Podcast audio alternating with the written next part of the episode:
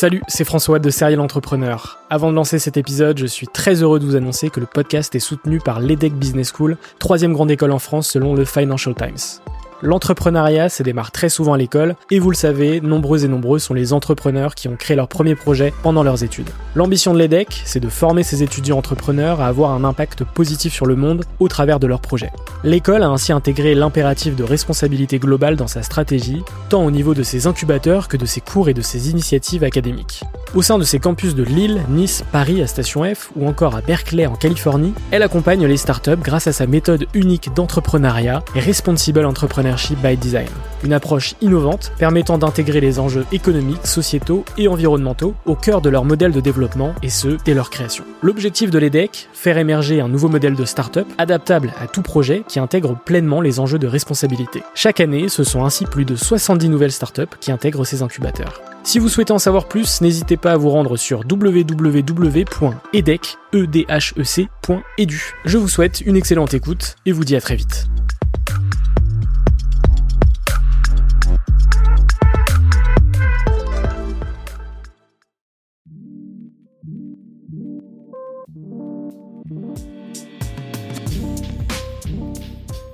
Jamais considéré comme un pro et je pense que je me considérerai jamais comme un pro. Moi, je suis, moi, je suis un expérimentateur. J'expérimente les trucs, tu vois. Donc, j'expérimente la création de contenu, j'ai expérimenté plein de trucs différents.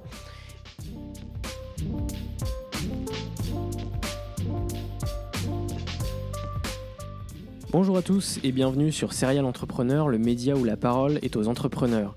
Je m'appelle François Allais, je suis le créateur de ce média et je suis très heureux de vous retrouver pour ce nouvel épisode. Aujourd'hui, je suis parti à la rencontre d'Antoine Blanche-Maison. Pour celles et ceux qui ne le connaîtraient pas encore, c'est un créateur de contenu qui a arrêté ses études en 2015 pour lancer son business en ligne, voyager et être libre. En trois ans, il a publié plus de 700 vidéos et podcasts, lancé plus de 50 formations et atteint plus de 120 000 abonnés sur YouTube. Il travaille seul et son activité a dépassé les 30 000 euros par mois de chiffre d'affaires en 2018. Dans cet épisode, on parle de son histoire, de ses études à l'entrepreneuriat, du déclic qui lui a donné envie de se lancer, de ses voyages, ceux qui l'ont marqué, de ses formations, comment s'est-il formé, de minimalisme, un état d'esprit qu'il prône lorsqu'il voyage, de ses inspirations, comment s'inspire-t-il, quels sont les gens qui l'inspirent ou qui l'ont inspiré, de son entourage, la place de ses proches dans son business, de ses rêves mais aussi de ses peurs et de ses doutes. Cet épisode dure plus d'une heure quinze et vous allez apprendre beaucoup d'Antoine Blanche-Maison. Pour la première fois, cet épisode est disponible intégralement en vidéo sur YouTube sur la chaîne Serial Entrepreneur. N'hésitez pas à vous abonner à la chaîne car des vidéos, il y en aura d'autres. Pour le podcast, n'hésitez pas à donner une note sur Apple Podcast, à vous abonner sur votre plateforme favorite. Quant à moi, je vous souhaite une très bonne écoute et je vous donne rendez-vous en décembre pour un nouvel épisode. Salut Antoine. Salut François, c'est un plaisir d'être ici. Euh, Merci d'avoir accepté euh, mon invitation. Euh, ça fait un petit moment que je te suis, euh, quasiment depuis le début. Je suis très heureux de, de te recevoir ici. Merci beaucoup. Et, et du coup, est-ce qu'on pourrait commencer? Est-ce que tu peux te, te présenter rapidement? Oui, alors moi, ma- mon métier, c'est créateur de contenu. Euh, j'ai créé tout type de contenu, de la vidéo, de l'audio, du texte. Et ça fait 8 ans que je fais ça. Ça fait 4 ans que j'en vis à plein temps, que je fais ça à plein temps. Euh, et je suis aussi formateur et euh, je gagne ma vie donc en vendant de la formation pour aider les gens à vivre de leur contenu, euh, même s'ils n'ont pas une grosse audience. Donc je forme pas des youtubeurs qui veulent devenir des stars. Mhm. Je forme des gens qui ont envie d'apprendre des choses aux autres, qui ont envie de vivre de leur passion et qui cherchent un moyen simple, rentable de le faire et qui veulent surtout atteindre une sorte de liberté, c'est-à-dire bosser pour eux-mêmes, travailler dans les conditions qui les intéressent, voyager, être libre de leur temps. Ok. On va s'intéresser avant Antoine BM, euh, justement. Ouais. Euh, avant d'entreprendre, euh, qu'est-ce que tu as fait comme, comme étude? Alors j'ai fait une école de commerce, euh, je me suis arrêté au bout de trois ans, donc j'ai eu un bachelor, et je me suis arrêté à ce moment-là, j'ai fait une année de césure, et c'est pendant cette année que j'ai lancé mon activité. Ok. Et quelles ont été tes, tes expériences de, de salariat? Je sais que tu en as eu plusieurs. Une qui s'est bien passée, une qui s'est mal passée. Est-ce que tu pourrais nous en parler un peu plus? Ouais, bien sûr. Euh, alors, celle qui s'est bien passée, c'était, j'ai vraiment eu de la chance, mais en même temps, c'était lié à ce que je faisais justement à côté. J'avais un blog déjà à l'époque et je communiquais dessus. Et, euh, et en fait, il y a un gars qui m'a repéré grâce à ce blog, qui est devenu Mhm. un ami maintenant, euh, qui m'a présenté un autre gars dans le- avec lequel il bossait dans un coworking, dans un espace de coworking. Et ce gars-là possédait l'espace de coworking. C'était un indépendant qui bossait sur le web. Et grâce à lui, donc, il m'a embauché. Pendant un an, j'ai bossé en alternance avec lui. Ça m'a permis aussi de rencontrer des entrepreneurs du web, euh, des mecs qui gagnaient très très bien leur vie en étant indépendants, souvent en travaillant seul. Et ça m'a montré que c'était possible. Donc ça, ça m'a beaucoup aidé. Puis ça m'a fait un petit réseau dans ce milieu-là. Et après, avant ça, j'ai eu d'autres expériences qui sont beaucoup moins bien passées. Alors, c'est pas que ça s'est mal passé, c'est que euh, c'était pas pour moi et que euh, ça m'a ouvert les yeux sur ce que je voulais pas faire. Euh, moi, j'ai découvert ce que je voulais faire en faisant ce que je voulais pas faire. Euh, C'est-à-dire que je me suis dit tout sauf ça. Et c'est comme ça qu'en fait que j'ai trouvé ma voie, Euh, en faisant notamment un stage euh, chez, euh, chez un fabricant de piscines sur Internet. Alors c'est toujours un peu l'histoire que je raconte, ça fait Oui, un peu oui. storytelling, tu vois. J'ai vraiment rien contre eux, c'est pas des gens méchants, mais, mais euh, ce stage m'a un peu, euh, m'a vraiment foutu une claque. Euh, tu vois, toute la journée, je faisais du support client par téléphone. On avait, il y avait que des stagiaires dans la boîte, il n'y avait pas une super ambiance. Et, et tous les soirs, je rentrais chez moi en, en lisant un bouquin dans le bus qui s'appelait La semaine de 4 heures de Tim Ferriss. Et c'est un bouquin sur la liberté et sur l'efficacité, comment monter sa muse, comment, et comment devenir libre bah, grâce à ça. Et je lisais ce bouquin et euh, voilà, je, je me disais, mais c'est c'est tellement bon, c'est tellement ce dont j'ai besoin. Et, et je savais qu'en fait, si, si je faisais un boulot comme j'étais en train de faire pendant plusieurs années, je finirais forcément en dépression parce que ça me correspond pas. Moi, je peux pas être dans un système comme ça où, où je suis contraint de faire des choses, où je suis, euh, où je fais pas ce que j'aime.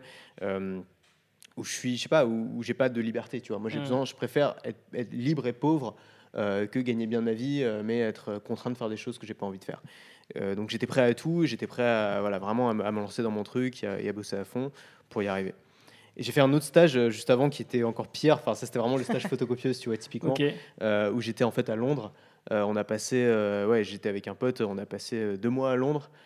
Premier mois, on a fait des scans. En fait, c'était dans une université, dans une école de, de management. Premier mois, on a scanné des fichiers élèves.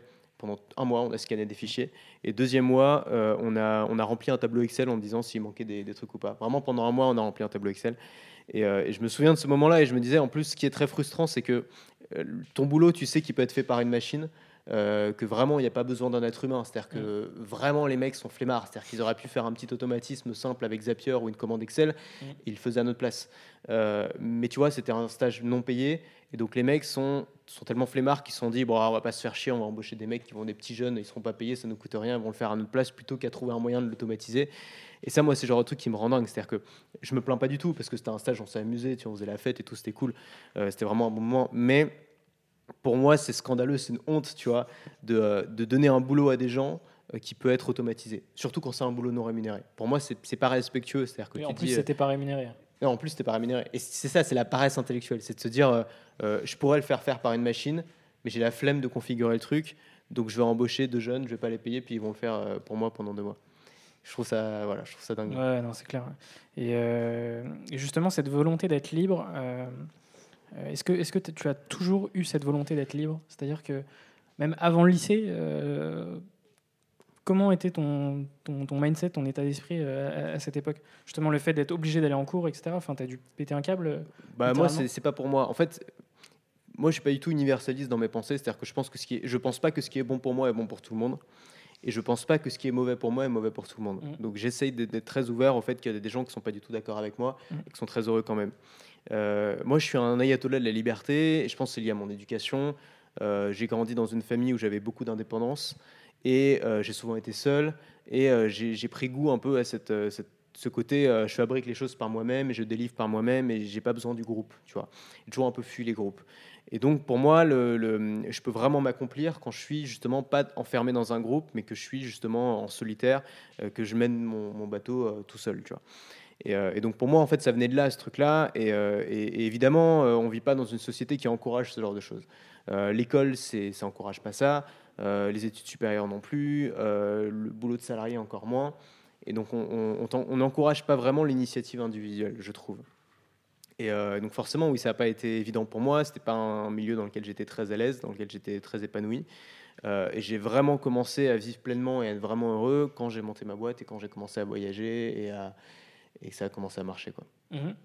Et euh, tu dis que tu as, grandi seul. Euh, tes, parents étaient liés à l'entrepreneuriat ou pas du tout Alors, pas du tout. J'ai pas vraiment grandi seul, mais donc on était assez indépendants. je, passais, du temps seul. Oui, mes parents ne sont pas du tout entrepreneurs. mon père est médecin, ma mère travaille dans l'éducation nationale. Donc rien à voir. mais par contre, ils ont quand même ce côté, ce goût du voyage. ce goût de la, la liberté, de l'indépendance, je pense qu'ils me l'ont transmis quand même, en partie. Ok. Euh, et, du coup, qu'est-ce qui t'a donné envie de te lancer? Est-ce que c'est ce stage euh, à vendre des piscines? Ou est-ce que c'est après où tu t'es dit, voilà, il faut absolument euh, que je me lance, que je lance un business pour justement être libre? En fait, moi, il fallait que je trouve le truc qui me correspondait moi. Et un truc que j'ai toujours aimé faire naturellement, c'est créer du contenu. c'est écrire, c'est discuter, partager des idées. Et c'est quelque chose que je faisais naturellement quand j'étais petit. J'avais des petits journaux que je lançais à l'école, etc. Euh, ou dans ma famille, je lançais, j'aimais bien créer des trucs, tu vois, sur Internet, je créais des, chaînes de télé virtuelles, des chaînes de radio virtuelles, etc. J'ai toujours été fasciné par la radio. Euh, euh, et, donc j'ai toujours aimé ça, mais pour moi c'était plus un aspect journalistique. Et donc au début je me suis dit le journalisme c'est ce qui est fait pour moi. Et ensuite j'ai fait des stages, donc tu sais les fameux stages de quatrième, je les ai fait dans des rédactions de, journaux. Et je me suis rendu compte qu'en fait il leur manquait un truc, c'était la liberté et l'argent, deux trucs. c'est que la, presse est en crise, ils n'ont pas d'argent, euh, les mecs sont à moitié, tous à moitié dépressifs parce que tous leurs collègues euh, se font virer. Et, euh, en plus, bah, c'est pas un métier où tu as beaucoup de liberté parce que tu travailles souvent à la commande, c'est-à-dire qu'on te commande des articles, tu peux pas vraiment écrire sur ce que tu veux. Moi, ce que j'aimais vraiment, c'était posséder mon truc, c'était avoir ma publication à moi. Et, et, ensuite, en fait, je suis tombé donc autour de 2012, juste avant de passer mon bac, je suis tombé sur des, francophones, donc des, mecs en France, des entrepreneurs qui vivaient de leur blog, qui avaient un blog qui vendait de la formation comme ça. Et je me suis dit, euh, c'est trop cool. Évidemment, ces mecs-là, ils faisaient la promotion de leur mode de vie, c'est-à-dire qu'ils voyageaient à l'autre bout du monde, publiaient des super photos sous les cocotiers, tout, c'était très cliché. Euh, et, à l'époque, c'était pas encore vraiment cliché, mais euh, voilà. Et, moi, j'ai vu ça et je me suis dit, putain, c'est exactement ce pourquoi je suis fait, en fait. Ils, gagnent, ils vivent de leur contenu, de leur passion, en exprimant des idées. Et, et, en plus, ils sont libres. C'est le meilleur des deux mondes, en fait. Ils ont la liberté et en plus, ils gagnent de l'argent. Le, le, le, meilleur, quoi. Il ne peut pas avoir mieux. Donc j'ai découvert ça, mais si ce truc-là, c'est absolument pour moi, il faut absolument que je le fasse. Euh, et, j'ai commencé par un blog, par faire un peu comme eux. J'ai copié pas mal de choses, j'ai essayé de faire le truc un peu à, ma façon. Puis après, euh, j'ai fait d'autres types de contenus, j'ai fait de la vidéo, j'ai fait de l'audio. Aujourd'hui, je fais des emails quotidiens. Euh, et, évidemment, quand j'ai commencé à en vivre, moi, je considère que je fais le meilleur métier du monde. Mais encore une fois, je suis pas universaliste. Je fais, je fais le meilleur métier du monde pour moi. Et je dis pas que tout le monde doit faire ce métier. Je dis pas que c'est le meilleur métier du monde pour tout le monde. Il y a plein de gens qui sont pas du tout faits pour ça.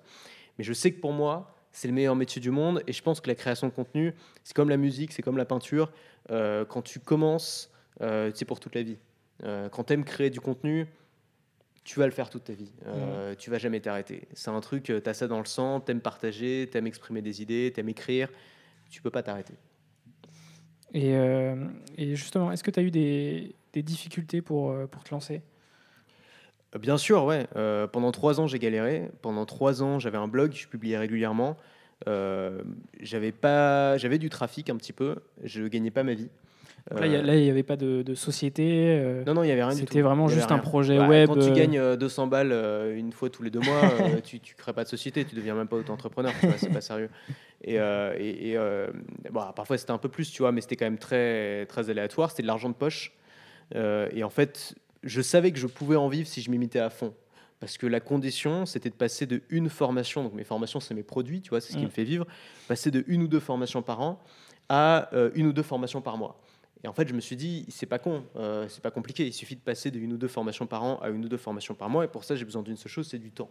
Et c'est là que je me suis dit, si je m'y mets à plein temps, euh, si j'arrête mes études et que je fais ça à fond, euh, ça peut pas ne pas marcher. À ce moment-là, j'étais sûr que ça marche parce que j'avais déjà vendu, j'avais déjà une audience, j'avais déjà de l'attraction, je savais que ça pouvait marcher. Mais il a fallu quand même trois ans avant de, avant de me bouger le cul. Quoi. Et euh, tu avais déjà vendu. Est-ce que tu te rappelles de, ta première vente et qu'est-ce que ça t'a procuré? Bonne question. ma première vente, c'était alors c'était en 2012. Je venais d'avoir 18 ans et j'ai lancé une formation sur le blogging, sur mon premier blog. Et j'ai fait 800 euros avec cette formation. Alors, c'était pas une vente, c'était euh, la formation devait coûter quelque chose comme 80 euros. J'ai dû en faire une dizaine. Mhm. Euh, une dizaine de ventes et euh, c'était un gros produit. Enfin, je m'étais embêté, tu vois. J'avais bien bossé au moins deux semaines à fond dessus et tout. J'avais essayé de faire un truc bien. Et pour moi, c'était énorme, tu vois. 800 euros, euh, j'avais jamais gagné de l'argent, il faut bien se mettre à la place. J'avais 18 ans, j'avais jamais gagné de l'argent autrement qu'en faisant des babysitting euh, ou l'argent de poche. Et donc pour moi, c'était énorme. euh, et ça, voulait dire, pour moi, ça voulait dire euh, une porte qui s'en trouve vers la liberté. C'est-à-dire, je me disais, à cette époque-là, j'avais vraiment envie de partir de chez moi. J'avais vraiment envie d'être indépendant. J'avais l'impression un peu d'être un boulet pour mes parents. Enfin, j'avais envie de me, casser, quoi. Comme beaucoup d'ados, je pense à cet âge-là. Et, il fallait que je trouve un moyen. Et en fait, pour la première fois, je me suis dit, tiens, euh, j'ai peut-être une ouverture. Euh, j'ai peut-être un moyen d'y arriver. J'ai peut-être une ouverture. Et, euh, et je l'ai saisie, mais j'ai mis du temps avant de vraiment la saisir, quoi. Ok. Cette, cette première vente, c'était via une plateforme ou tu avais fait ça C'était via une plateforme, ouais. Oh, je sais même plus. Je pense que j'avais juste mis un lien PayPal. Je crois que je m'étais pas embêté. Ok, Euh, j'avais mis la formation sur un Google Drive. Euh, j'avais fait un bouton d'achat PayPal. tout simplement. Et donc le gars, il a acheté, il était redirigé vers le Google Drive. Déjà, tu étais dans l'automatisation euh, dès, dès 18 ans. Bah là, c'était très simple. hein. C'était vraiment minimaliste pour le coup. Mais je pense que les gens s'embêtent aussi beaucoup. Souvent, tu veux débuter et tu veux que tout soit parfait. Tu veux la meilleure Ouais, caméra, le meilleur ouais. micro, le meilleur outil, le machin. Et en fait, tout ça, souvent, c'est un peu des excuses pour éloigner le moment où tu vas Mm. vraiment bosser, où tu vas vraiment sortir le produit.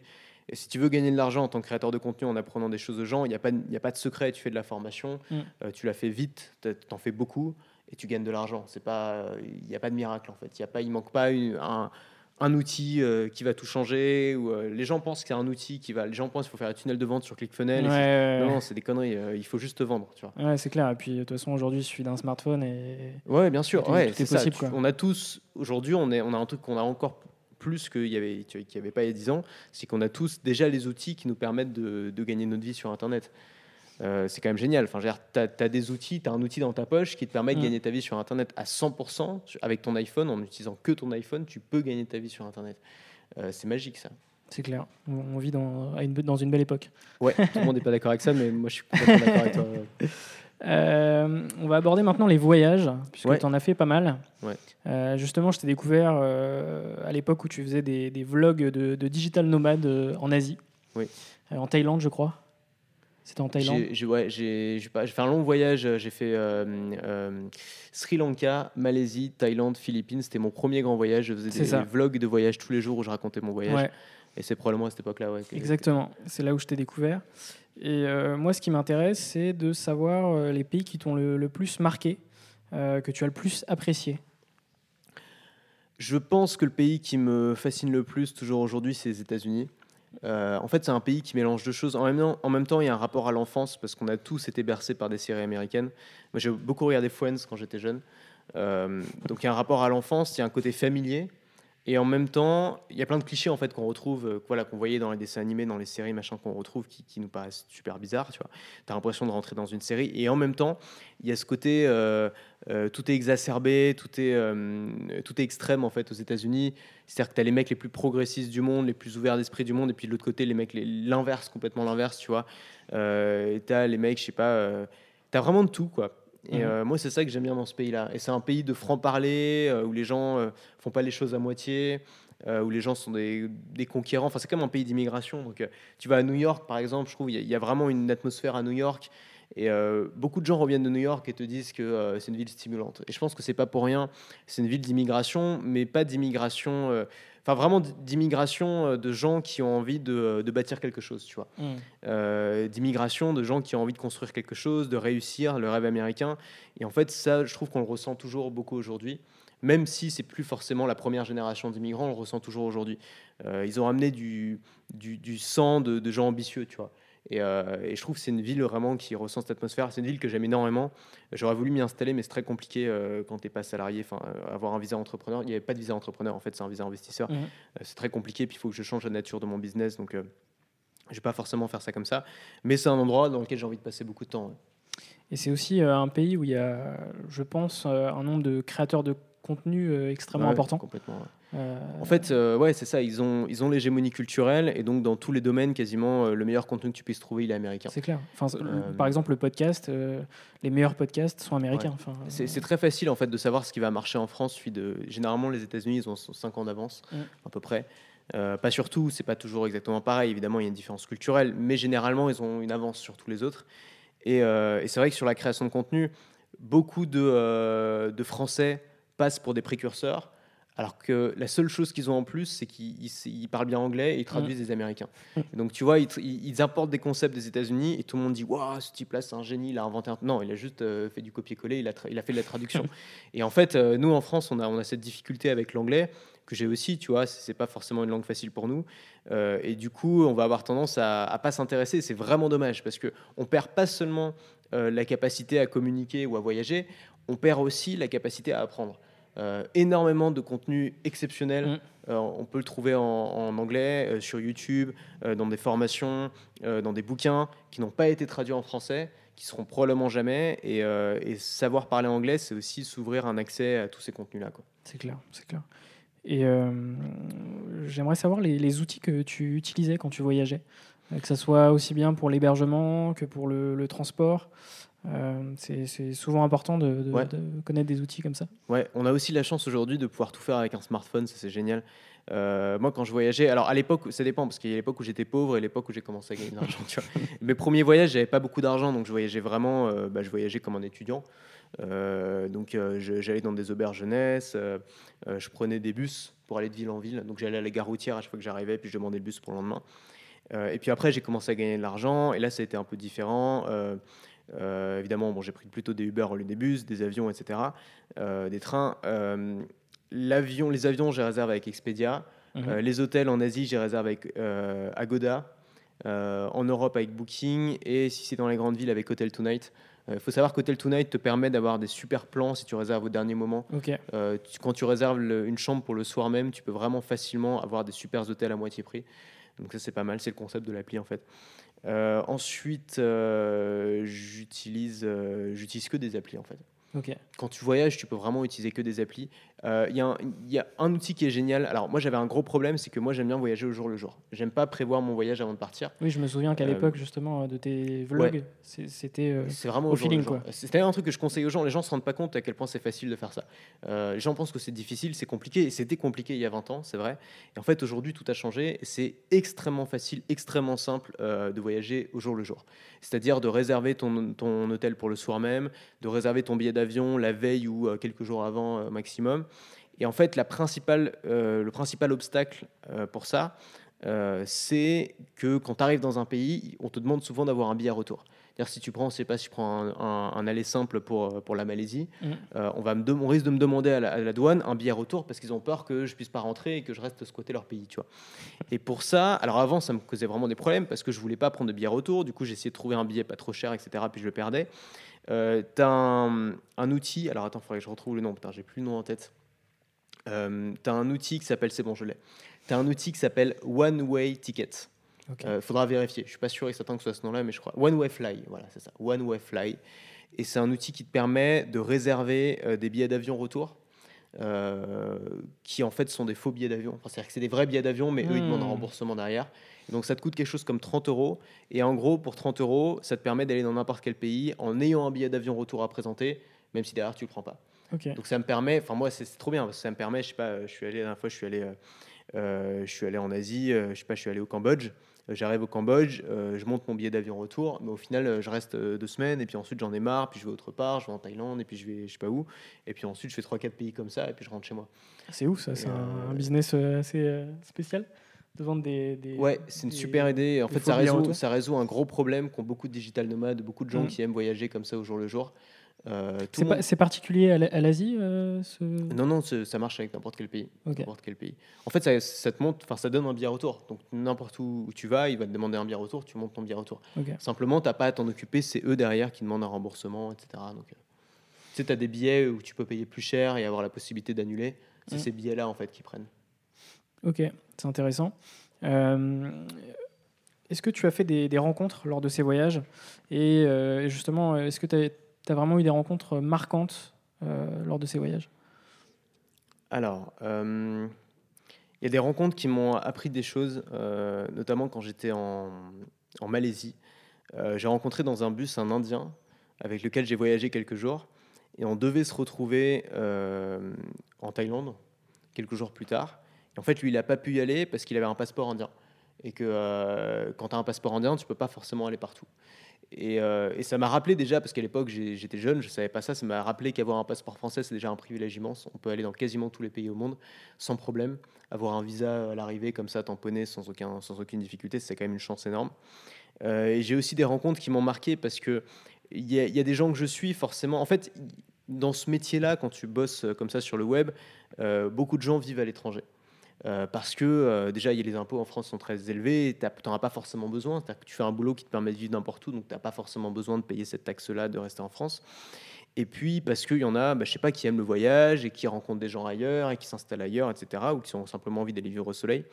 Et donc forcément, ce- le fait de voyager, ça m'a permis de rencontrer d'autres gens qui font le même métier que moi, Mhm. euh, qui sont super intéressants, qui ont un mode de vie très différent. Euh, j'ai rencontré des mentors, des gens qui m'ont formé, comme Jean Rivière. Euh, j'ai rencontré des gens que j'aime beaucoup aussi, qui sont devenus des amis, comme Stan Leloup. Euh, Jean Rivière, il était en Thaïlande à l'époque où j'ai rencontré. Maintenant, il est en Europe de l'Est. Stan Leloup, il était au Vietnam. Donc forcément, c'est super sympa, je trouve, de rencontrer des gens en voyage. Mhm. Euh, parce que tu as ce côté vacances, détente. Je me souviens d'un gars qui était un expert immobilier que j'avais rencontré sur une île paradisiaque euh, en Thaïlande, s'appelait Koh Tao. Euh, on avait pris une noix de coco avec une vue magnifique sur la Mhm. mer, tout ça, tout ça en discutant business. Enfin, tu vois, ça, c'est vraiment des rencontres dont tu te souviens parce que le cadre aussi est, est propice à une rencontre beaucoup plus détendue que euh, un café parisien, je trouve, tu vois. Ok. Et en plus, c'est des gens avec, avec qui tu as un état d'esprit euh, similaire, on va dire. Bien sûr, ouais, ouais. Euh, donc, euh, puis il y a une belle communauté de, de digital nomades de plus en plus de. Français à travers le monde. je trouve ça, ça grandit de plus en plus. c'est vrai. C'est assez impressionnant. Euh, on va maintenant parler de, de tes formations et de comment tu te formes. Et la première question, justement, ça va être comment tu t'es formé euh, pour faire des formations Enfin, sur tous les sujets que tu maîtrises. Pour l'aspect très pratique, Parce que euh, tu, très clairement, euh, tu t'es pas formé euh, avec l'école. Non, ça Voilà. c'est sûr. Euh, L'école de commerce, c'est compliqué pour euh, apprendre le- l'entrepreneuriat. Alors surtout, surtout ce style-là d'entrepreneuriat. Mais ce qu'il faut comprendre, c'est qu'une école de commerce te forme davantage à être salarié qu'à être entrepreneur, Mhm. euh, même si elle se dit spécialisée en entrepreneuriat. Moi, j'étais dans une école qui se disait spécialisée en entrepreneuriat. La principale, euh, la principale matière qu'on avait, c'était comme dans toutes les écoles de commerce, comptabilité. J'ai jamais Mhm. fait de compta depuis. J'ai pris un comptable, tu vois, de- ça sert à rien. Enfin, ça m'énerve, tu vois. Chacun son métier. Et ouais, c'est ça. Et, euh, et, et d'autres, bah, voilà, on avait du management, on avait, on avait du marketing, mais tu vois, c'est pas du marketing de petites boîtes. On n'a pas appris la vente, en fait. C'est du marketing de grosses boîtes. C'est-à-dire, tu apprends à faire des SWOT, des machins. En fait, tu apprends à faire des jolis PowerPoint pour faire plaisir à ton supérieur, tu vois. J'exagère, mais c'est un peu ça quand même. Euh, c'est plus du marketing de euh, d'analyser un marché plutôt que du marketing de euh, savoir ce que veulent les gens et, et- et être séduisant, tu vois. Et donc ça, ça s'apprend dans les bouquins. Euh, euh, tu as, plein de bouquins vachement bien sur la vente qui te donnent des petites techniques, des choses concrètes que tu peux utiliser maintenant. Mais tu n'apprends pas ça en école de commerce. Euh, donc j'ai lu des bouquins là-dessus, j'ai été formé par des gens, je te parlais de Jean Rivière tout à l'heure, qui m'a Mhm. beaucoup formé sur la vente. C'est probablement le meilleur marketeur francophone. J'ai aussi été formé, je sais pas, en, en suivant pas mal de contenu sur Internet, en, en pratiquant tout simplement. Euh, j'ai fait plus de 90 formations probablement à l'heure actuelle. Forcément, quand tu as fait 90 formations, la dernière elle est mieux que la première et tu as appris des choses en chemin. Tu vois. Moi, j'ai vraiment vu l'évolution de mes argumentaires de vente. Tu vois. Vraiment, Mhm. les premiers étaient très maladroits, très bancals, et mes derniers sont beaucoup plus efficaces. Et tu le vois en termes de nombre de ventes, en termes de taux de conversion. Donc, euh, beaucoup d'entraînement, beaucoup de répétitions et euh, apprendre la vente. C'est surtout ça en fait. Après, apprendre à faire des formations, c'est pas compliqué. Euh, c'est un cours. C'est-à-dire que tu, tu, détectes ce que veulent les gens. En fait, quand tu apprends à vendre, tu apprends aussi à faire de la formation. Parce que quand tu apprends à vendre, tu apprends à comprendre exactement ce que les gens veulent. Les gens qui sont en face de toi, ton audience, ils ont besoin de quelque chose et, euh, et euh, ils ont besoin que tu, les, que tu formules cette chose-là, mieux qu'eux-mêmes en fait. Et donc quand tu apprends avant, vraiment tu te mets à leur place, euh, tu apprends à les connaître, tu apprends ce dont ils ont besoin, quel angle il faut prendre. Et en fait, en, en faisant un bon argumentaire de vente pour une formation, ça va te permettre de créer vraiment la formation dont ils ont besoin. Tu vois ce que je veux dire? Mm. Euh, Parce que euh, en disant voilà, ça, ça va être un super argumentaire de vente, bah, ça veut aussi dire que ça, il faut que tu y répondes dans la formation, si tu veux, d'une certaine façon. Et concernant ton, ton process de création, j'aimerais savoir combien de temps euh, tu mettais à faire une formation, euh, je sais pas, la première année, et combien de temps tu mets à faire une formation aujourd'hui? Bah, ma première formation, je t'ai dit, j'ai dû mettre deux semaines. Euh, ensuite, à un moment, j'ai voulu faire une très grosse formation. J'ai mis euh, six mois et elle n'est jamais sortie. Euh, ça, ça a été mon gros échec et c'est pour ça qu'aujourd'hui, je, je déconseille aux aux gens, en tout cas qui travaillent comme moi, c'est-à-dire qui aiment bien travailler vite, je les déconseille de vouloir créer une trop grosse formation parce qu'ils risquent de se décourager et de jamais la lancer. Euh, donc j'ai vraiment, j'ai dû mettre peut-être pas six mois, mais au moins trois mois, peut-être trois, quatre mois. Sur une formation, j'ai fait une page de vente nickel, j'ai fait le plan euh, aux petits oignons, j'ai Hmm. commencé à enregistrer, j'ai enregistré la moitié. Et au bout d'un moment, en fait, j'ai été découragé, j'ai jamais lancé. Et euh, aujourd'hui, je fais une formation en une journée, euh, une demi-journée si je suis rapide. Ok. Et donc, au, au- au total, depuis que tu fais des formations, t'en as, t'en as créé combien du coup? Entre 80 et 90, Ouais, je ok. dirais. Et et t'en as vendu combien? Oula, euh, Est-ce que tu as cette stat? euh, j'ai pas cette stat. non. Ce- ce- Ceci serait une bonne stat. Euh, je dirais que par formation, on est entre, entre 40 et 200 ventes par formation.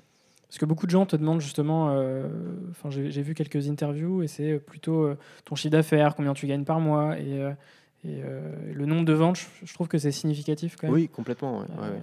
Euh, ouais, ce qu'il faut voir aussi, il y a un truc très intéressant, c'est qu'il y a une énorme amplitude entre les formations qui se vendent mal et les formations qui se vendent bien. mhm. C'est-à-dire que probablement que ma formation que c'est le mieux vendu, on doit être autour de 500 ventes. euh, et ma formation que c'est le moins bien vendu, on doit être à 6 ventes. Tu vois. En fait, la, la différence est colossale. Et, et c'est là qu'on voit que c'est utile aussi de faire beaucoup de formations. Parce que plus tu fais de formations, plus tu as de statistiques et d'informations sur ce qui marche et ce qui marche pas. Et donc, ça te permet de faire davantage de formations qui font 500 ventes et moins de formations qui font 4 ventes. Tu vois. Mhm. Ok, c'est c'est intéressant. Euh, on va enchaîner sur, euh, sur quelque chose qui, je pense, te tient à cœur. C'est le, le, le minimalisme. Oui.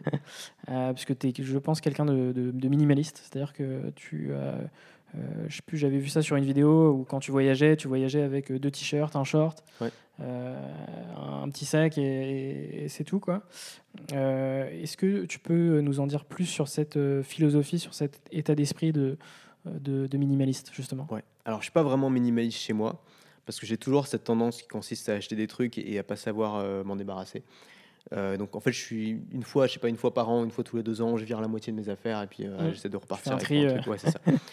Euh, souvent, c'est plus je vire la- je- souvent c'est plus je prends un grand sac poubelle et je fous tout dedans et puis après j'essaie de le refiler, de le refourguer. Moi, c'est réglé. Ouais, parce que le tri, je, je sais pas faire, j'aime pas faire ça. Tu vois. En fait, j'ai surtout appris le minimalisme en voyage, parce qu'en voyage, ça apporte une valeur énorme d'être minimaliste.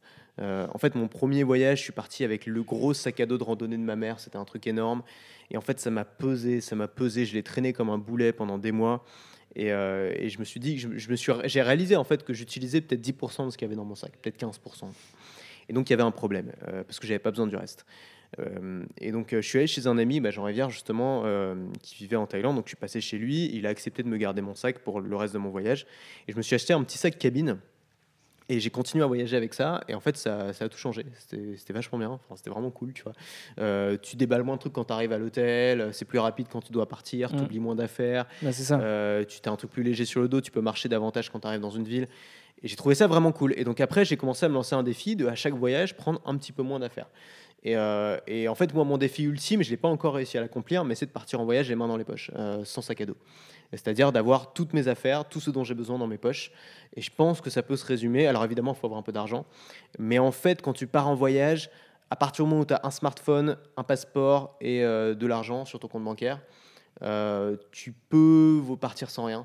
Tu peux te faire voler toutes tes affaires et te, et te démerder. C'est-à-dire que tu as besoin de quoi? Qu'est-ce que l'hôtel ne donne pas? Une brosse à dents?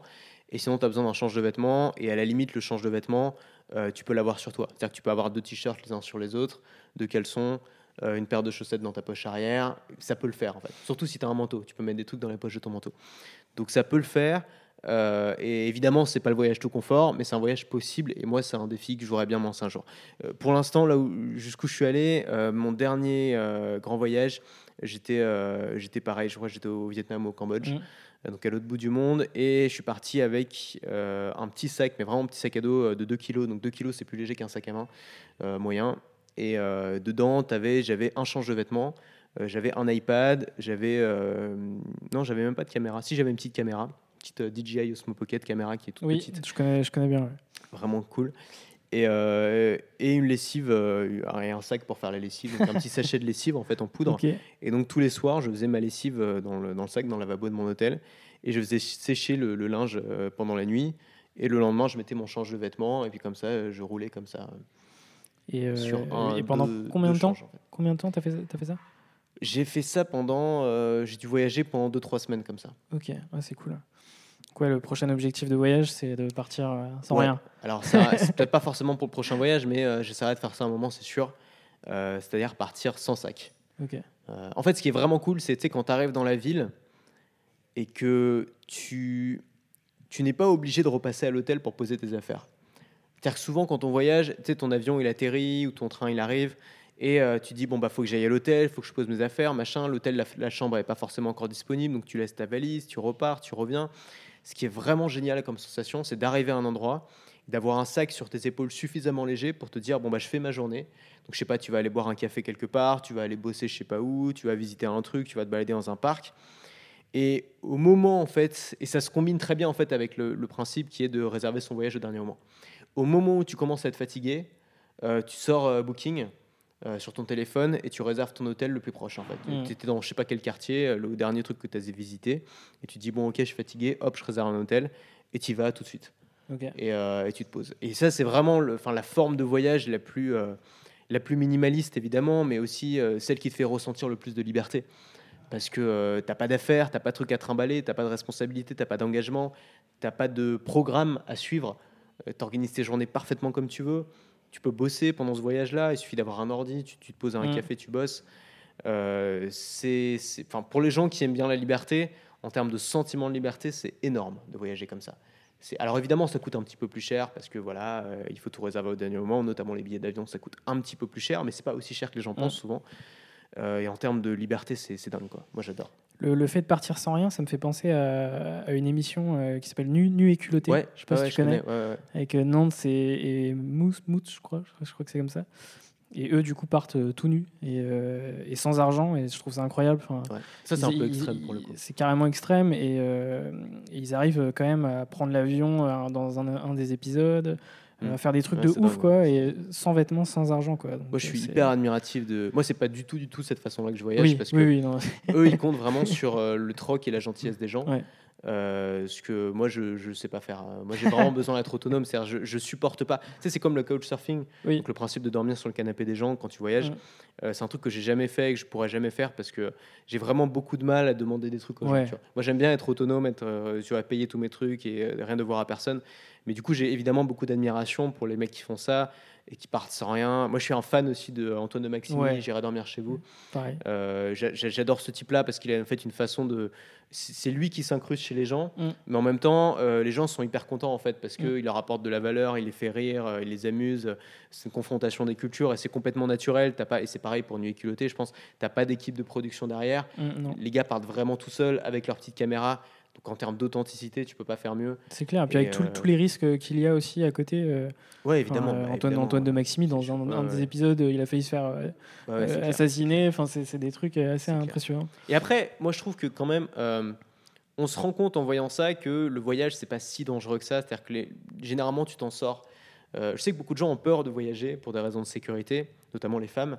Euh, et franchement, euh, je sais pas, moi j'ai quand même pas mal voyagé. Alors, j'ai pas voyagé dans des conditions extrêmes. Et, enfin voilà, récemment, je voyage quand même dans, dans plus de luxe qu'avant.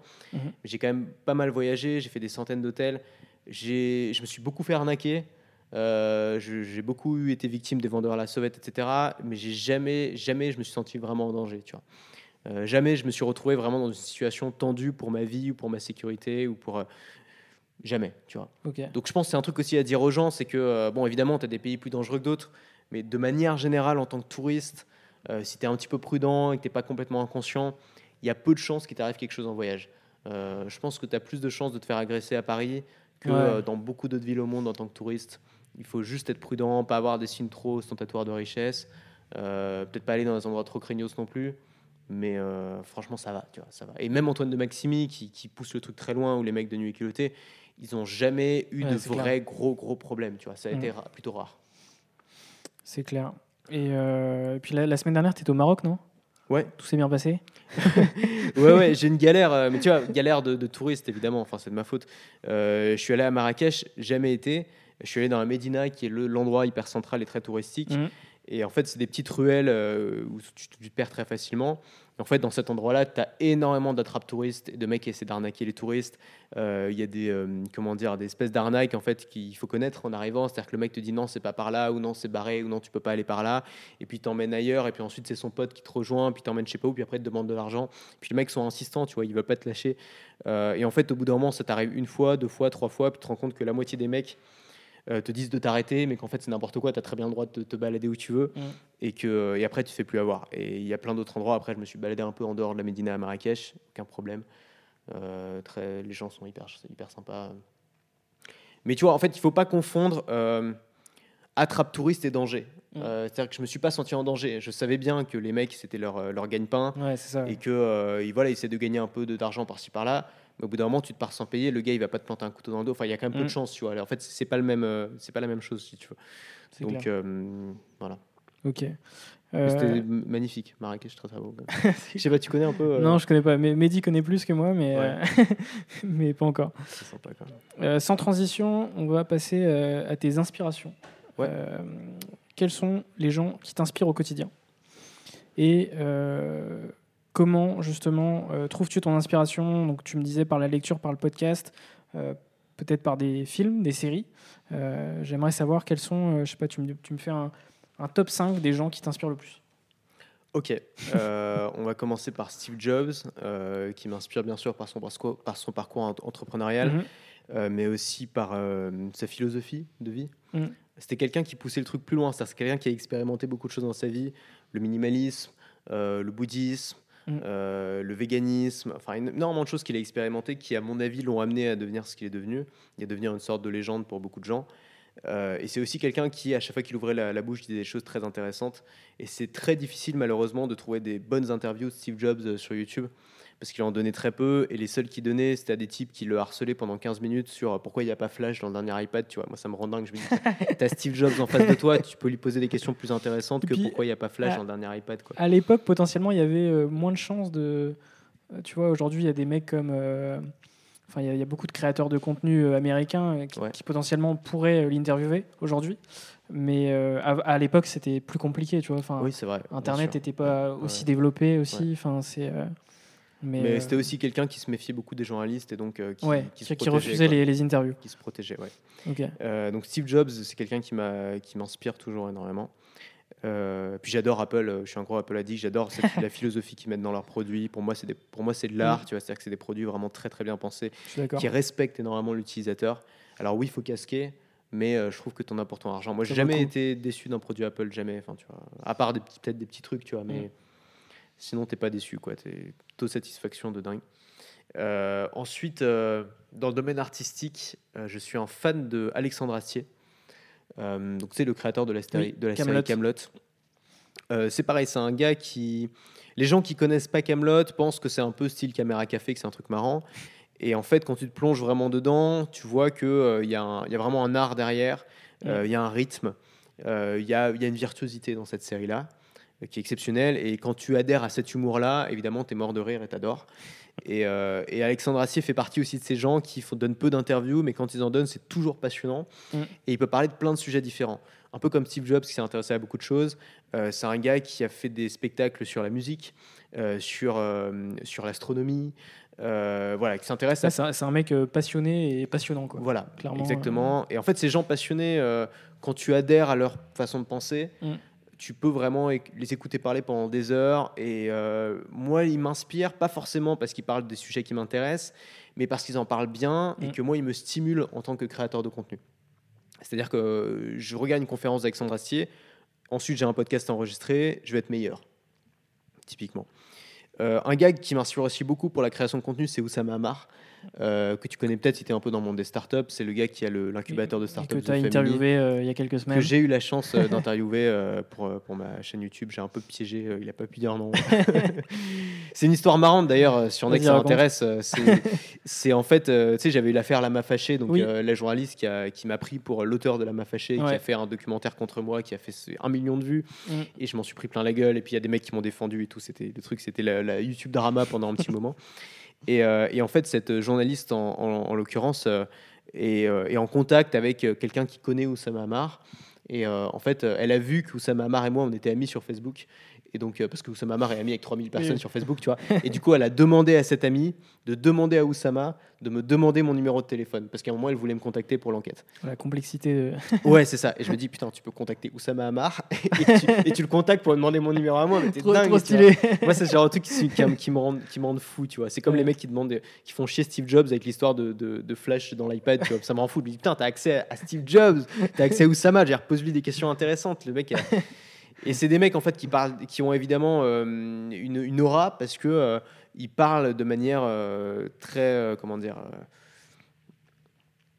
ils parlent, quand ils parlent, t'entends des choses que tu n'as jamais entendues ailleurs. C'est-à-dire que c'est très un esprit très contrarien. C'est pas du tout des banalités. Et moi j'aime bien les gens parce qu'en en fait on dit, la plupart d'entre nous on dit que des banalités toute la journée.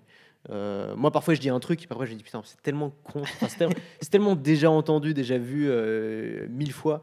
Et quand tu es créateur de contenu, la banalité c'est pas ce qui te permet de devenir fascinant et de, et de monter Mm. une carrière. Donc il faut réussir à sortir de la banalité. Et des mecs comme Oussama Hamar le font avec une très grande intelligence, une très grande pertinence. Et évidemment, je partage ses idées parce qu'il faut bien sûr partager ses idées, sinon tu peux pas le blairer. Il y a des gens qui le Mhm. détestent, il y a des gens qui l'adorent, comme tous les gens qui sont euh, courageux dans leur, dans leur prise de position. Donc Oussama Hamar m'inspire beaucoup pour la création de contenu. Euh, même si on- moi les startups je m'en fous un peu tu vois mais j'ai quand même appris des choses avec lui Ok. euh, Jean Rivière, je t'en avais parlé, c'est Oui. quelqu'un qui m'a beaucoup formé et qui m'a aussi transmis des idées très importantes sur la liberté. Euh, il lui-même a été inspiré par un gars qui s'appelle Dan Kennedy. Euh, non, pardon, ah oui, Dan Kennedy, c'en est un dans le marketing, mais un autre qui, qui a des, des théories très intéressantes sur la liberté qui s'appelle Harris Brown, euh, qui a écrit un bouquin qui s'appelle How, How to Live Free in a Non-Free World, quelque chose comme ça. Comment vivre libre dans un monde qui n'est pas libre. Euh, ou non, c'est pas ça, c'est How I Found Freedom in a Non-Free World. Donc, comment j'ai trouvé la Ouais, liberté dans un monde qui n'est pas libre. Euh, ce bouquin, c'est pareil, quand tu es quelqu'un qui est intéressé par la liberté, euh, tu lis et tu te fais wow, putain, Euh, vraiment, ça te donne des clés, des choses très importantes. Euh, qui est-ce que j'ai oublié? En fait, il y en a plein. En fait, il y a des mecs aussi qui m'inspirent, qui ont vraiment rien à voir avec mathématiques, mais que j'aime bien. Je j'aime bien écouter. Balance. Euh, Lucchini. Moi, je suis un, tout, Ah je oui, voir ouais. tous les films avec euh, Fabrice Lucchini. En fait, tous les gens qui, enfin, évidemment, ce type-là, a une façon de parler, une virtuosité. C'est pareil, c'est la Mm. virtuosité. Faut aller voir ses spectacles, c'est ce qu'il y a de meilleur. En fait, il manie à la fois, euh, il, va, il va faire du, euh, du La Fontaine, et puis juste après, il va te faire une blague sur, sur, sur la branlette. Tu vois, genre, il, il manie vraiment le changement des genres d'une seconde à l'autre. Euh, il le fait très très bien, il parle extrêmement bien. Ouais, Et c'est pareil, si tu as du mal à t'exprimer pour un podcast, tu regardes 5 minutes de Lucchini. Moi, à un moment, ce que je faisais aussi, c'est que je mettais une photo de Lucchini à côté de mon, mon micro. Sérieux? Euh, c'est pas parce que je lui vouais un, culte religieux. euh, À côté de Steve que... Jobs. Et non, mais ouais, oh, j'ai un, vrai- j'ai une vraie photo, j'ai un poster de Steve Jobs chez moi, donc euh, faut pas, faut pas se foutre de ma gueule. mais non, non, mais attends, mais Lucchini, je mettais une photo de Lucchini à côté de mon micro parce que ça m'aidait à mieux parler. C'est-à-dire que quand je sentais que je devenais chiant, euh, je voyais Lucchini et je me disais, mais attends, euh, c'est pas comme ça lui qui parle, tu vois. Et là, ça y est, je partais dans les trucs, tu vois. Il y, y a des hauts, il y a des bas. Il y a un moment, tu parles fort, tu t'emballes, et puis un moment, tu parles plus fort du tout. Tu commences. En fait, ça, c'est aussi ce qui peut rendre un contenu en podcast, par exemple, plus intéressant, plus vivant. Donc, euh, c'est un gars qui m'inspire beaucoup. Puis c'est un gars, je sais pas, moi, j'aime bien, j'aime bien, j'aime bien sa façon de penser. Il a des, il a des idées. Il est trop modeste sur ses idées, mais il a vraiment des idées intéressantes, je trouve. J'aime bien ses idées politiques euh, sur la droite, la gauche. euh. il, a, il est souvent très pertinent. en Ouais, fait. non, c'est Euh, clair, Il arrive il à est- il débunker est- les, euh, les, Il est excellent ce mec. les, euh, les hypocrites de manière très astucieuse et sans, sans jamais se mettre personne à dos Mm. en plus. Donc c'est il est très très fort. J'aime C'est beaucoup clair. euh, Lucchini, ouais. Et, euh, et justement, dans, dans ta manière de, de créer des, des- des podcasts, quand tu crées des podcasts, euh, c- ce qui est impressionnant, c'est que- c'est qu'à chaque fois, c'est en total impro. Est-ce que tu te fais une, une petite trame avec euh, quelques petits mots Ou Ouais, est-ce que tu es en. Ouais, t'as une petite fiche J'ai une petite fiche avec des mots-clés. Ok, Jamais de phrases, juste des mots-clés. ok. Euh, quand il y a des phrases, c'est juste euh, quand il y a une phrase importante que je veux redire telle quelle, mais sinon c'est que des mots-clés. Parce que plus tu en écris en fait sur tes notes, plus Mm. ensuite c'est difficile d'improviser. Euh, et souvent en fait tes notes ne. En fait, ça m'arrive de faire des notes et en fait de pas du tout les lire. Mm. Tes notes te servent plus à te rassurer que à vraiment avoir quelque chose à dire. Euh, c'est pas forcément euh, les notes sont pas forcément indispensables quand tu fais du contenu, mais ça aide d'avoir un truc. Si tu sais plus quoi dire, tu, tu regardes tes notes, tu as un Mm. mot, hop, ça te relance. Mais apprendre à improviser, c'est un truc. euh, c'est un truc qui aide beaucoup quand tu es créateur de contenu. Il y a des créateurs de contenu qui le font pas du tout, qui écrivent tout de A à Z, Mm. toutes leurs vidéos. Mais je pense que c'est. Alors, c'est bien, ouais, ça fait des bonnes vidéos. Mais si un jour tu dois faire une conférence ou si un jour tu dois faire répondre à une interview. Ça, ça perd en spontanéité, euh, clairement. euh. Si un jour tu dois répondre à une interview ou faire un débat, ou tu vois, c'est toujours bien d'être capable de maîtriser suffisamment tes idées pour en parler naturellement. Et pour ça, euh, il faut beaucoup en parler de tes idées. Il faut beaucoup écrire aussi, ça peut aider. Euh, voilà, il faut, il faut vraiment connaître tes positions sur les choses, je pense.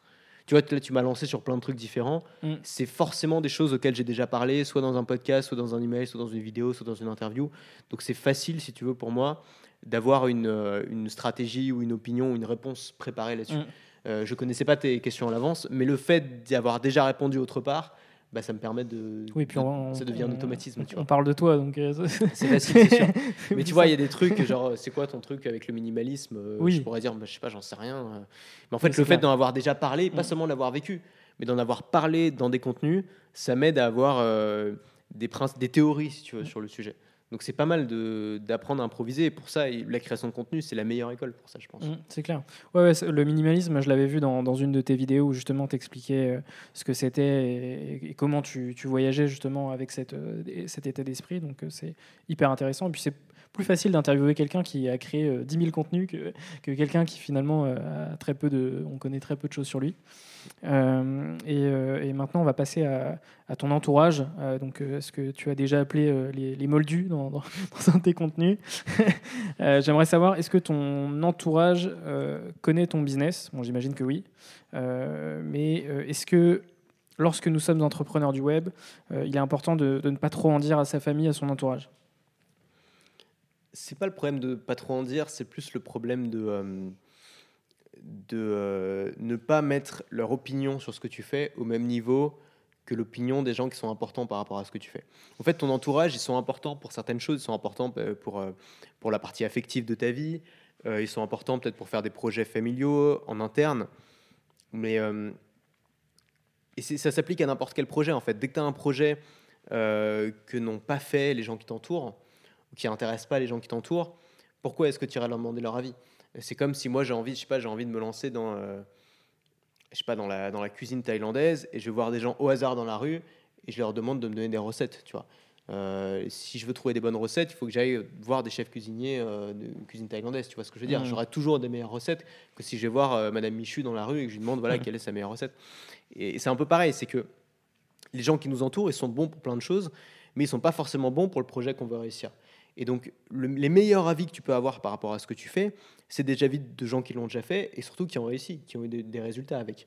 Donc, euh, entre l'avis, je sais pas, moi je veux me lancer dans la création de contenu, de la création de contenu, entre l'avis d'un gars qui fait ça depuis 10 ans, qui a des super résultats, qui gagne sa vie, etc., et l'avis de ma mère ou de mon père, bah, même si ma mère ou mon père sont plus importants pour moi euh, affectivement, je sais que l'avis du gars qui fait ça depuis 10 ans a plus de valeur dans le cadre de ce projet-là.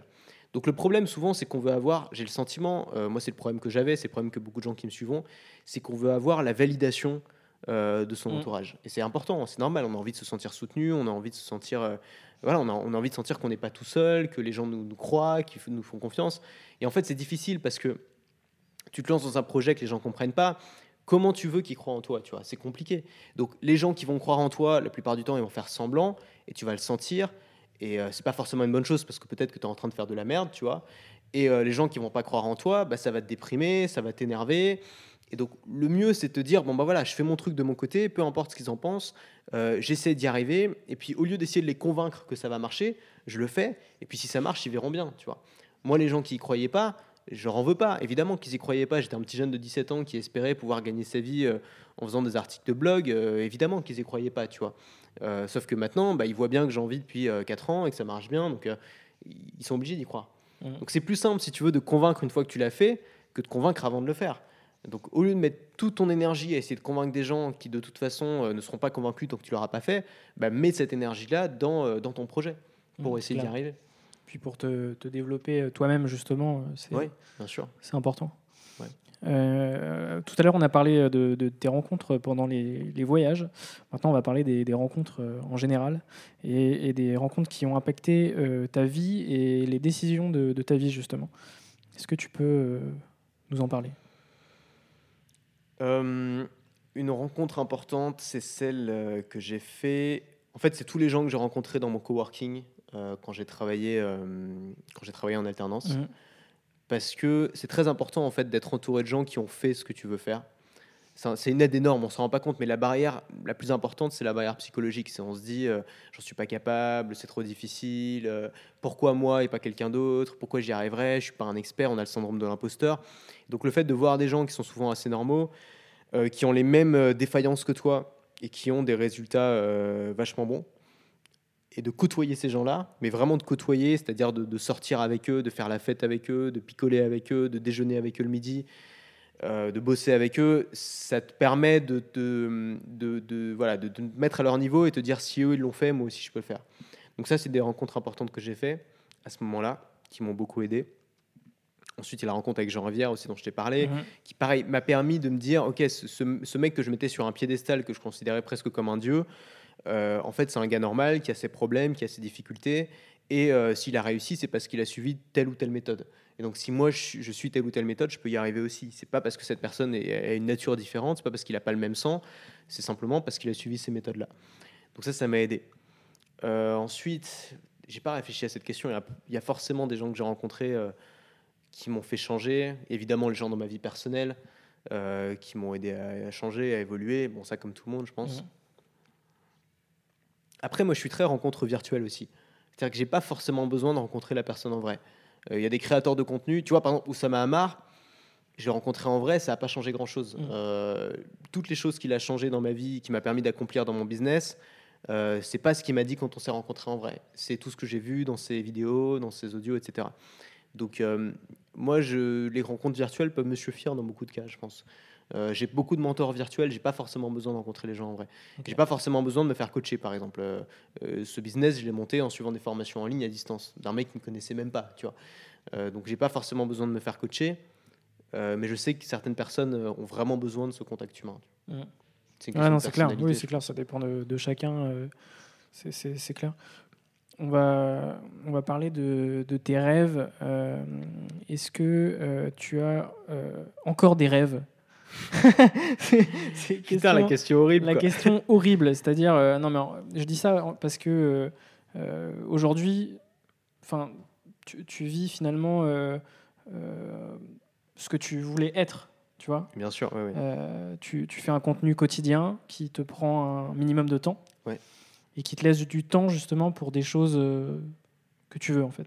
Ouais. Donc c'est pour ça. C'est quoi tes, ton, ton prochain objectif tu, tu rêves de quoi en fait? Ouais, non, mais c'est une bonne question parce que c'était mon rêve, c'était vraiment de vivre de mes contenus. Voilà, Euh, c'est ça. il y a quelques années. Et c'était mon rêve, et je me disais, quand j'aurai ça, je, je serai le plus heureux du monde. Et en fait, tu te rends bien compte que, même si aujourd'hui je suis très heureux dans ma vie, euh, il suffit pas de réaliser un de tes objectifs pour que, ça y est, tu as atteint un niveau de bonheur qui Mm. soit parfaitement lisse jusqu'à la fin de tes jours et Mm. que tout soit parfait. Ça, c'est impossible. c'est dans les belles histoires, mais en vrai, ça se passe pas comme ça, tu vois. Et euh, je pense qu'on a toujours besoin d'avoir des défis. Moi, j'ai besoin d'avoir des défis pour fonctionner. Euh, j'ai besoin d'avoir des choses que je vise. Euh, ça peut être dans un cadre professionnel, ça peut être dans un cadre personnel, ça peut être dans un domaine de changement de vie, ça peut être des choses que j'ai envie d'expérimenter. Euh, je dirais qu'en ce moment, le plus important pour moi, en fait, j'ai trouvé un truc qui me convient vraiment. J'ai envie de le faire évoluer le plus loin possible. Et j'ai envie aussi, ça, c'est quelque chose d'un petit peu nouveau, euh, mais que je me suis rendu compte qui prenait vraiment de la valeur avec les années. C'est j'ai envie de raconter une belle histoire. Euh, vraiment pour moi, c'est plus pour moi que pour les autres, tu vois. C'est-à-dire que j'ai envie de pouvoir me retourner à 40 ans, à 60 ans, ou plus tard, peut-être avec mes petits-enfants sur mes genoux, et pouvoir leur raconter mon histoire en étant fier et en me sentant bien.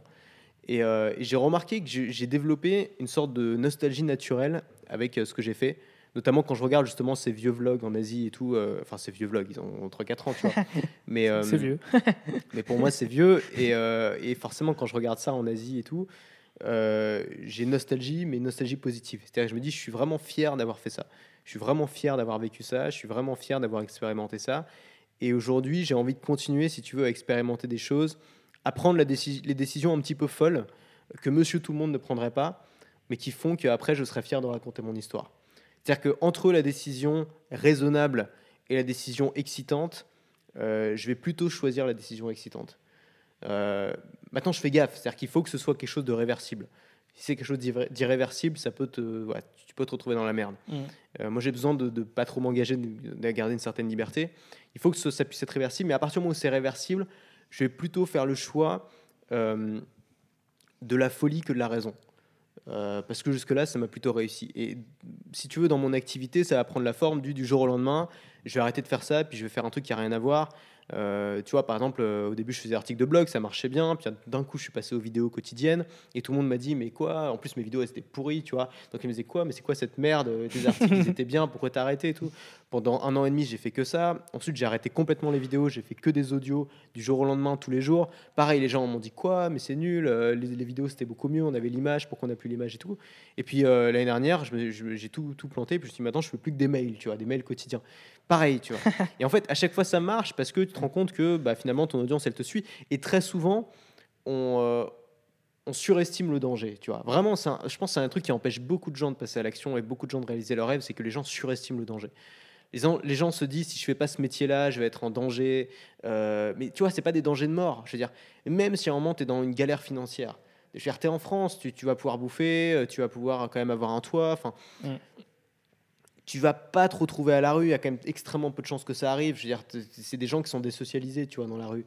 Euh, tu as quand même un contact avec la vie réelle, tu as quand même une éducation, tu as fait des études, tu étais intelligent, tu peux t'en sortir en fait.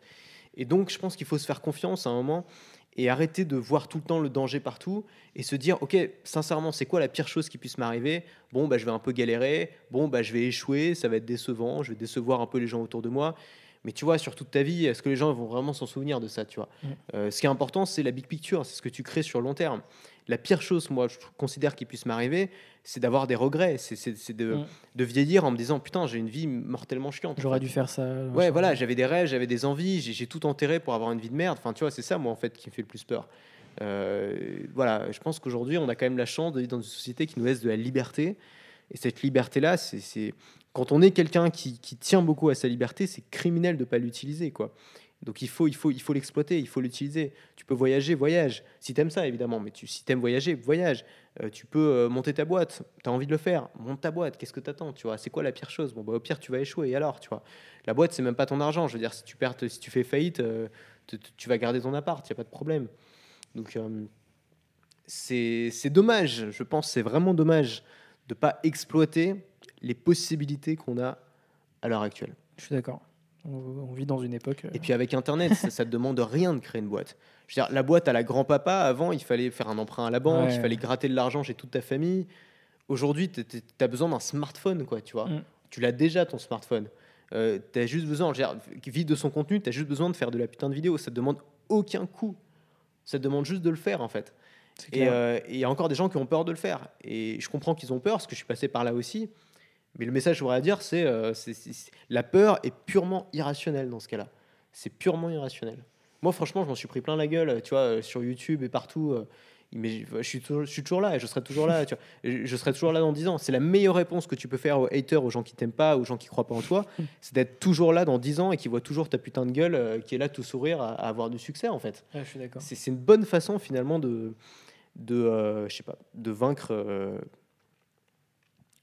Voilà, je sais pas comment finir cette phrase. Pas de souci, on va, on va enchaîner euh, sur euh, justement les, les peurs et les doutes. Euh. Est-ce que tu as, bah, j'imagine hein, forcément, enfin c'est sûr. Est-ce que tu as déjà euh, douté? Est-ce que tu as déjà euh, eu peur de, de justement de choses liées à, à ton business finalement? Au début, j'ai eu très très peur que ça s'arrête. Euh, peur très nourrie par ma mère qui, à chaque fois qu'on se voyait, bah, j'adore ma mère vraiment, elle, elle, elle est pas du tout, elle fait pas, pas du tout partie de mes haters. hein. Mais à chaque, vidéo. à chaque fois qu'on se voyait, ouais, à chaque fois qu'on se voyait, elle me, elle me faisait une remarque qui voulait dire en, ma- en, en mode euh, ah ça bien, ça marche toujours ta boîte, euh, ça n'a pas encore fait faillite. Genre en mode quand est-ce que ça, te- ça pète la Ouais. gueule en fait, tu vois. Elle attendait le jour où ça allait se péter la gueule. Euh, et et, et- et moi j'avais peur aussi de ça, c'était contagieux. C'est-à-dire que moi aussi je me disais c'est trop beau pour être vrai. Il y a un moment où ça va plus marcher. Et puis, au bout de deux ans, trois ans, quatre ans, ça marche toujours bien. Tu te rends compte que tu as une audience solide, que cette audience, tu peux la renouveler, que tu peux toujours avoir de nouvelles idées, que les idées, c'est inépuisable, euh, que tu dépends de personne parce que tu crées ton contenu tout seul, que tu peux changer de plateforme, que ta chaîne YouTube peut être supprimée du jour au lendemain et que tu peux continuer à gagner ta vie avec. Au bout d'un moment, tu te rends compte quand même que tu as créé quelque chose d'assez solide. Donc, ça, c'est une peur que j'ai perdue avec le temps. En fait, il faudra vraiment que je perde la capacité à créer du contenu et donc que j'ai des problèmes qui soient encore plus graves que ça, c'est-à-dire que j'ai des problèmes de cerveau, si tu veux, pour que, à mon avis, pour que Mm. vraiment je puisse plus gagner ma vie avec ça. Ça, c'est la première peur. Ensuite, euh, il y a. euh, comment dire Euh, Ensuite, il y a bien sûr la peur de ce que vont penser les gens, la peur de décevoir. C'est plus ça. C'est-à-dire que tu as une audience, tu as quand même créé un lien fort avec cette audience-là. Et cette audience, tu peux toujours dire des choses qui vont la décevoir, tu peux toujours faire des choses qui vont la décevoir, et il y a des choses, je pense, qu'elle ne te pardonnera pas. Évidemment, une audience, c'est pas une entité, c'est pas une entité euh, unique, c'est des gens qui évoluent, c'est un groupe de gens, donc tu peux perdre des gens, puis il y a de nouvelles personnes qui arrivent. Mais c'est toujours euh, stressant de se dire, ok, si j'envoie ce mail-là, ou si je poste cette vidéo-là, ou si je dis cette phrase-là, euh, est-ce que je vais pas les décevoir? Est-ce qu'ils vont pas me lâcher? Parce que tu dépends quand même de ces gens-là, Mm. en fait, quelque part. Et puis justement, je trouve que tu as réussi à te créer une, une très belle audience qui est euh, extrêmement, euh, comment dire, euh, qualitative. Ouais, ouais, bah ça c'est important si tu veux. euh, gagner ta vie avec, c'est- capital. Après, ouais, il y a aussi un truc, c'est que j'ai essayé de m'immuniser contre ça, contre la peur de décevoir mon audience, en, en étant souvent dans la provocation et en tout cas dans le franc-parler. C'est-à-dire que ça va m'arriver de dire des choses, même si je ne pense pas à 100%, euh, de d'oser dire des choses que euh, j'aurais pas forcément osé dire dans d'autres circonstances. Ça m'arrive même de dire des trucs, ça m'est arrivé notamment dans les podcasts où je me lâchais particulièrement, Mhm. de dire des trucs que j'ose même pas dire devant des amis, tu vois. Des choses que j'ose même pas dire devant des amis ou devant de la famille, mais que j'ose dire devant le micro. Et, euh, et en fait, je me suis rendu compte que oui, il y avait une partie des gens que ça faisait fuir, évidemment, mais de toute façon, souvent, c'est les gens qui n'auraient pas acheté chez toi. Mais euh, il y a aussi une partie des gens qui aiment bien cette prise de risque que tu fais, euh, qui aiment bien euh, te voir euh, évoluer. tu as des gens, enfin moi je sais que l'audience qui me suit, c'est des gens qui aiment me voir expérimenter parce que c'est des gens qui veulent faire, qui veulent vivre de leur contenu ou qui vivent déjà de leur contenu. Et donc le fait de voir un gars qui prend des risques dans la création de contenu et qui retombe sur ses pattes, c'est quelque chose qui les rassure aussi. Et donc c'est une valeur que je, que je peux leur apporter de cette, de cette manière. Tu vois ce que je veux dire? Ouais, ouais, c'est clair. euh, mais en fait, aujourd'hui, j'ai plus vraiment peur. Euh, Enfin, honnête, pour être honnête avec toi, euh, j'ai pas peur euh, parce que euh, ça fait 4 ans que je le fais et que ça marche et je sais, je sais ce qui marche, je sais pourquoi ça marche, je sais comment ça marche et je sais comment le refaire. Et euh, j'ai la formule, je veux dire, j'ai enseigné à des tas de gens qui ont eu des, des succès de dingue, donc je, je- je sais la formule en fait. Mm. Donc j'ai pas peur et puis ça dépend pas d'une. C'est la vente en fait que tu as. En fait, le cœur de ce business-là, c'est d'apprendre à vendre, d'apprendre à vendre en direct, c'est-à-dire d'être en face de quelqu'un et de le séduire et de le convaincre. Et ça, ça change pas en fait. Genre, c'est pas, ça dépend pas d'un outil ou ça dépend pas. Ça, c'est pas comme le dropshipping où euh, ouais, Mm. ouais, il y a une faille, les mecs s'achètent sur AliExpress, ils revendent sur Shopify et puis ça marche pour l'instant, mais mais tu vois, ça, ça exploite quand même une sorte de faille. Euh, là, c'est pas un truc qui exploite une faille. C'est-à-dire que la vente, ça existe depuis la nuit des temps. En fait, le, le gamin qui essaie de convaincre sa mère de lui acheter un pain au chocolat, c'est déjà de la vente. Et en fait, il n'y a pas les méchants qui vendent et puis les gentils qui vendent pas. Euh, Il y a juste les bons et les mauvais vendeurs. Et euh, je pense que devenir un bon vendeur, c'est une compétence qui est complètement sous-estimée. Euh, alors surtout en France, mais de manière globale, c'est une compétence qui est vraiment sous-estimée. On apprend ni ça à l'école, ni même à l'école de commerce. Je sais pas où est-ce qu'on apprend ça. Je sais pas s'il y a un endroit où on apprend ça. Euh, Peut-être en, en bac pro vente, j'en sais rien, mais il y a très très peu d'endroits où on apprend à vendre. Et c'est un truc qui peut tellement être utile, je sais pas, même en cas d'effondrement total du système et tout. Tu sais vendre, tu peux te démerder. L'art euh, de, l'art de vendre, justement. Ouais. c'est, euh, tu peux survivre. Tu, tu- tu peux apporter aux gens ce dont ils ont besoin, tu peux te faire payer. Les gens, ils se rendent pas compte de ça, mais tu sais, ils veulent un métier, euh, euh, ils veulent rentrer dans une case, un métier qui est payé. Mais tu es vraiment payé à la vente, en fait. Tu es payé. La vente, c'est quoi? C'est trouver ce dont les gens ont besoin, le trouver, donc le créer, le produire ou le faire importer ou j'en sais rien, et, le, et, leur, euh, et leur présenter de la meilleure façon possible. C'est euh, voilà, c'est la seule. En fait, il y a toujours la vente au bout d'un moment. Tu prends n'importe quelle entreprise, il y, a- un produit qui est vendu à un client au bout d'un moment. Donc euh, la vente, c'est la compétence centrale si tu veux gagner ta vie. Non, c'est clair. C'est clair, c'est clair. Et euh, toi qui, euh, qui, a, créé énormément de, contenu, et, on, est, on, reste jeune en plus, est-ce que tu as déjà eu le syndrome de l'imposteur? Oui, bien sûr, ouais, comme tout le monde. Bah, je l'ai toujours, mais c'est normal. Tu l'as toujours? Euh, ça dépend. Ça m'arrive de sortir un peu de ma zone de confort, de sortir de ma zone de compétence. Et je l'ai. Mais en fait, moi, ce qu'il y a, je me suis jamais pris pour un expert et j'ai pas l'intention de le devenir. C'est ça aussi.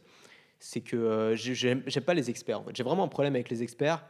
Euh, je veux dire, je viens d'une famille de médecins, donc je sais ce que c'est qu'être expert. Je sais à quel point ça peut être pénible euh, pour les autres.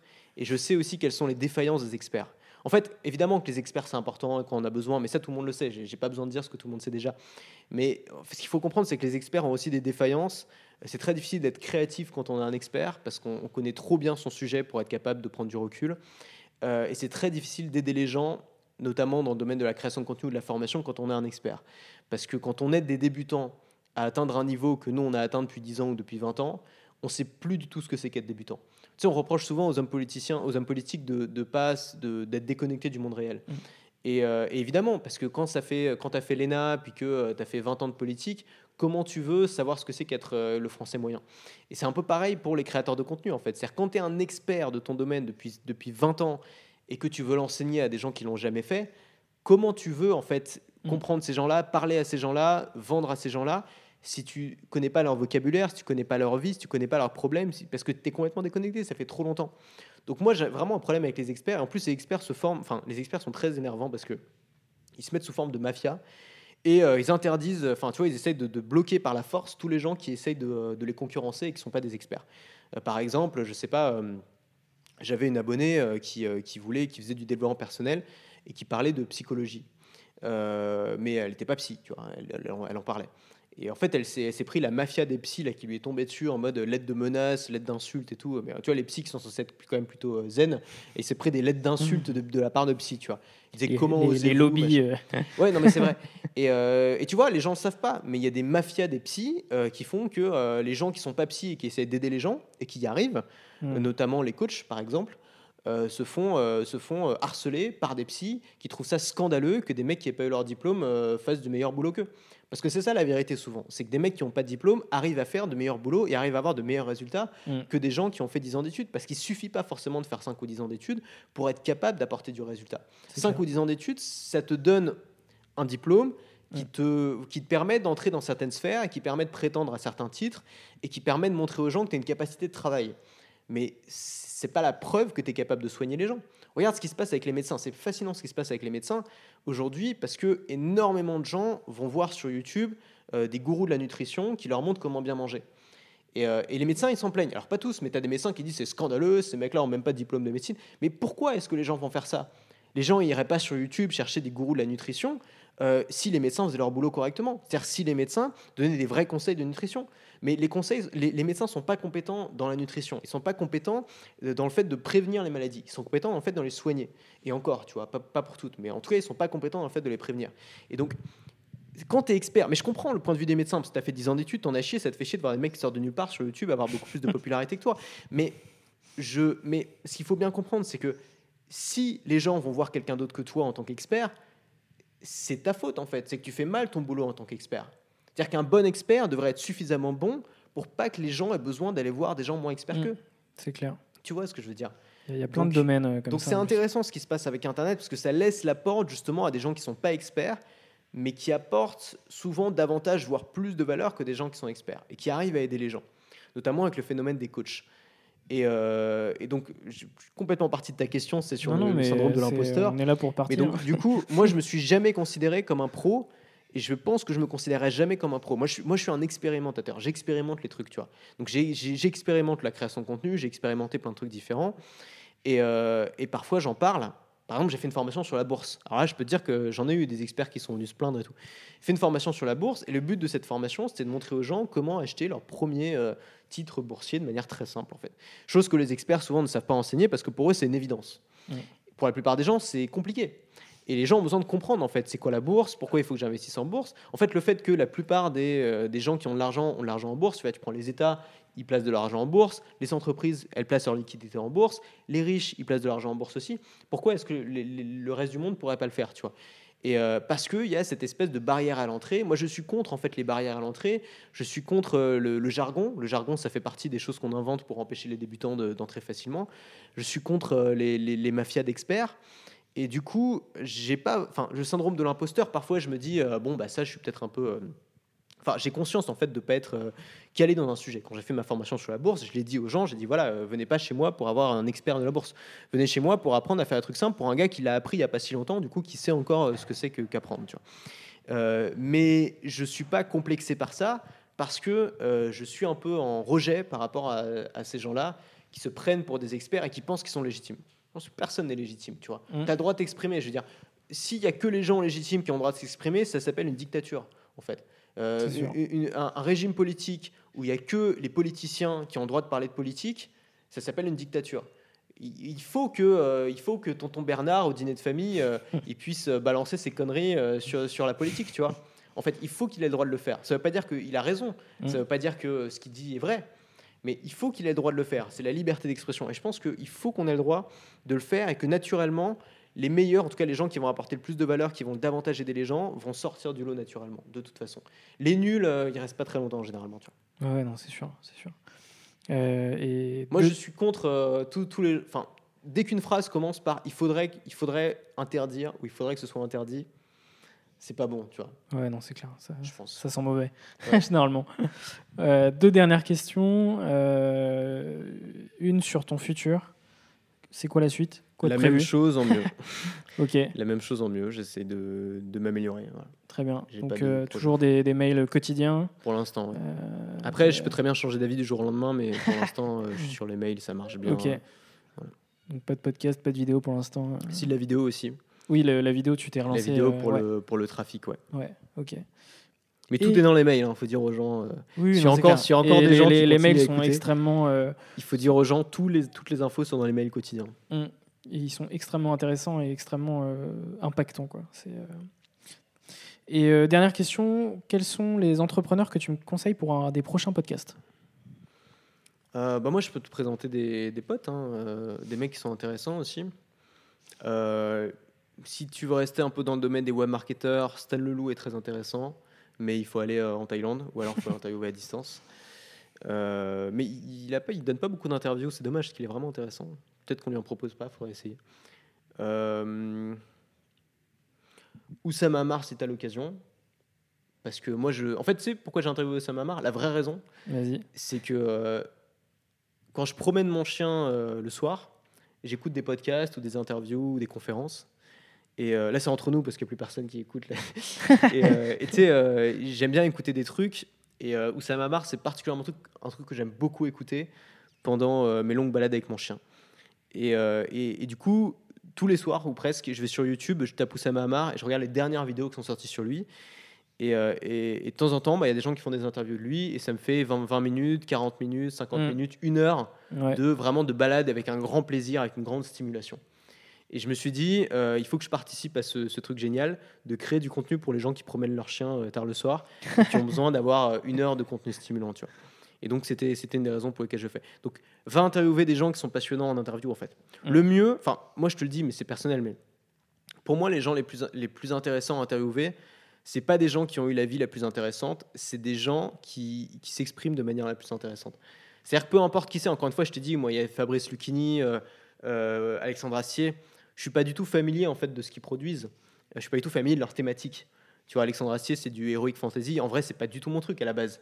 Mais c'est plus la personne qui est intéressante. C'est plus sa façon de créer, c'est plus sa façon de s'exprimer, ses idées, tu vois.